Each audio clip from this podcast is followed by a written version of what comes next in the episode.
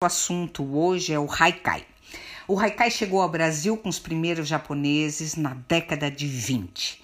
E o primeiro registro que a gente tem é, de um livro é, tratando de haikais no Brasil é de um baiano, Afrânio Peixoto, eu acho que foi em 1919 por aí, com a publicação de Trovas Populares Brasileiras. Quando a gente pensa em haikai, todo mundo, a única coisa que a gente guarda de imediato é esse caráter de concisão. Esse caráter de concisão, é, ele inicialmente tem a ver com a escrita ideogrâmica, que, por sinal, acabou é, inspirando outros aspectos da poesia moderna. É, é, basta a gente pensar, por exemplo, no norte-americano é, Enza Pound, é, que influenciou os autores contemporâneos. Ele foi um dos criadores do imagismo, que pedia moemas curtos, linguagem coloquial, versos livres, que procurassem capturar a sensibilidade do leitor. Mas enfim, o que, que é um haikai? O haikai é um poema carregado de imagem, de comparações, de sugestões, de fácil compreensão, porque a gente utiliza palavras do cotidiano que retratam fielmente a sensibilidade do autor. O que prevalece, sobretudo, é a simplicidade, e para isso a gente reduz recursos linguísticos e, por meio é, de uma linguagem reduzida, esse poema descarta conectivos, adjetivação desnecessária e o efeito explicativo. O haikai, para a gente entender, para vocês é, visualizarem um pouco, no século XVII, quando a gente pensava em poesia no Japão, a gente pensava em jogo lúdico, em divertimento. Até que é, o poeta, o grande poeta japonês, baixou transformou a poesia na época no que hoje a gente denomina de haikai. É, mas a gente também tem que admitir que ele não inventou nada, ele não alterou a forma, mas, ele alterou o seu sentido. Ou seja, em vez de passatempo e divertimento, o haikai passou a ser a busca do instante poético, ou seja, você recriava um movimento privilegiado. Exclamação poética, caligrafia, pintura, meditação, tudo junto. Tratava-se de uma notação rápida, como um exercício espiritual. Ou seja, que baixou, ele traz de, de, junto com o, o haikai a filosofia zen budista como uma reconquista do instante presente. Embora pareça tão simples, de fato, uh, esse organismo poético é muito complexo, porque você precisa trazer o um máximo de significado dizendo o mínimo possível. Do ponto de vista formal, o haikai ele se subdivide em duas partes. A primeira, descriptiva, dando a condição geral da situação espaço-temporal, que pode ser a primavera, o outono, o meio, o meio-dia, o amanhecer, uma pedra, uma árvore, a lua, um passarinho, e a segunda parte que é aquela inesperada, relampejante. A percepção poética surge de, do choque entre ambos, ou seja, da situação espaço-temporal e esse elemento que é absolutamente inusitado.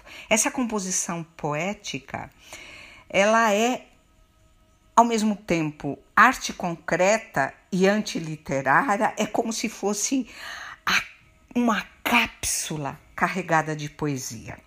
Então, o nosso exercício hoje, o nosso convite é que você escreva um haikai.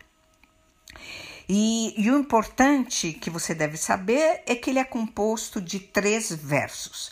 Formalmente, cada verso tem um ritmo silábico. O primeiro, cinco sílabas, o segundo, sete, e o terceiro, por fim, novamente cinco sílaba. Se você não tem intimidade com o haikai, não se importe com o ritmo silábico. É, respeite apenas os três versos, certo? Então, escolha é, como tema ou as estações do ano, ou, um ou, ou como personagem uma planta, um pássaro, ou se você quiser escrever sobre os cinco sentidos ou, ou os quatro elementos. E se preferir, vá para um canto onde você tem um, uma planta ou um animal, enfim, escolha o tema do seu haikai.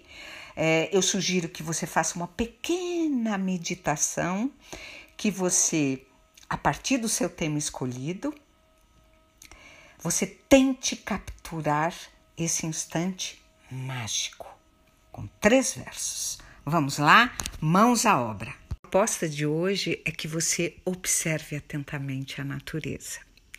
Se você me disser que você não tem um quintal na sua casa, mas você tem uma janela e você pode observar o céu azul, quem sabe você consiga observar o anoitecer.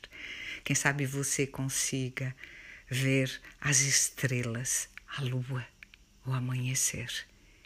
A partir dessa observação atenta da natureza, eu quero que você, em um instante único, a cada momento em que você inspirar, eu quero que você traga essas estrelas para dentro do seu corpo. Ao inspirar, você absorve a lua, você absorve o sol, as nuvens. Você traz para dentro do teu corpo aquela planta, aquele cheiro de jasmim. Tudo que existe na natureza, você traz para dentro do teu corpo a terra, a flor, o mar. E ao expirar, é como se você conseguisse brincar no céu. É como se você, de repente, se transformasse no imenso gigante que abraça a lua e que abraça o amanhecer. E ao inspirar, você traz para dentro de você a natureza.